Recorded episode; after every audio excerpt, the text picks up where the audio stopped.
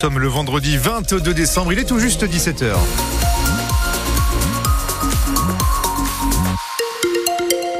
À 17h, le coup d'œil par la fenêtre et cette grisaille persistante sur l'ensemble de la Vienne et des Deux-Sèvres et notre week-end qui s'annonce plutôt nuageux aussi, hein, surtout demain, parce que dimanche on pourrait peut-être apercevoir quelques rayons de soleil. Pour les températures, demain 7 à 8 degrés le matin, 11 à 13 degrés au meilleur de la journée, le point complet juste après le journal de Clément Tricot.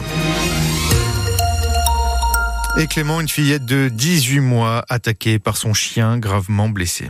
Le drame s'est produit hier soir au domicile où vit cet enfant à Mollet près de Loudun dans la Vienne. Le chien, un American Staff, appartient à la famille et selon les premiers éléments de l'enquête, il a attaqué sans raison apparente, laissant la fillette entre la vie et la mort. Évacué en urgence vers l'hôpital des enfants de Tours, son pronostic vital reste encore engagé. On y revient dans le journal de 18h et des précisions sont à retrouver sur le site internet de France Bleu Poitou. Beaucoup de monde sur les routes pour ce premier week-end des vacances. Le pic de 1000 km de bouchons a été dépassé à 16h40. Et selon Bison Futé, c'est un niveau plus qu'exceptionnel pour cette heure. Dans le Poitou, ce vendredi est classé orange dans le sens des départs.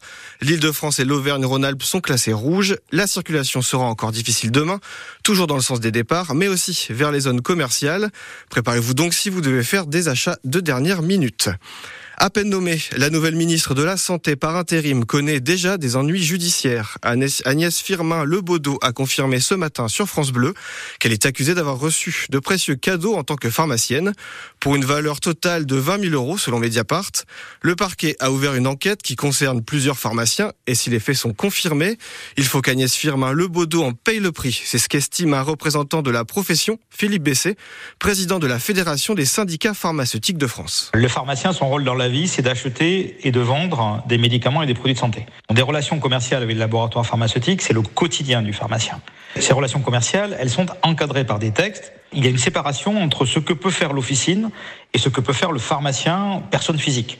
Le pharmacien personne physique, il n'a pas le droit d'avoir de cadeaux. Tout le monde le sait. Un laboratoire pharmaceutique, Urgo, a eu euh, donc des pratiques qui sont trompeuses et un certain nombre de pharmaciens, par négligence, ont accepté euh, ces pratiques-là. On n'a pas le nombre, mais moi, sont venus ensuite euh, à mon syndicat au moins une trentaine de confrères qui étaient donc objet d'enquête et qui m'ont demandé qu'est-ce qu'il fallait qu'ils fassent. Moi, je leur ai dit de façon très simple qu'il fallait, s'ils l'avaient fait, qu'ils plaident coupables et qu'ils en payent le prix, qu'ils payent les, amendes et, c'est qu'en dit le juge. C'est le cas général. Agnès Firmin Lebaudot fait partie des confrères qui ont fait ça, donc elle aura à en répondre et je lui donne le même conseil, si elle a perçu les cadeaux, ben, il faut qu'elle plaide coupable et qu'elle en paye le prix. Des informations à retrouver sur l'application ici. En sport, ce soir, dernier déplacement de l'année des joueurs du PB86.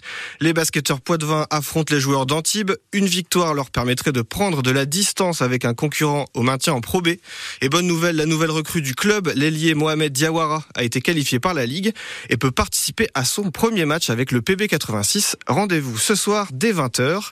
Et puis ce soir, on retrouve aussi notre duo de circassiens de Châtellerault qui sont en finale de l'émission. Ma France a un incroyable talent. Repêché après l'abandon d'un autre candidat, ils ont une nouvelle chance de briller. Un portrait de Modou Fatatouré, l'un des deux artistes, est à lire sur France Bleu.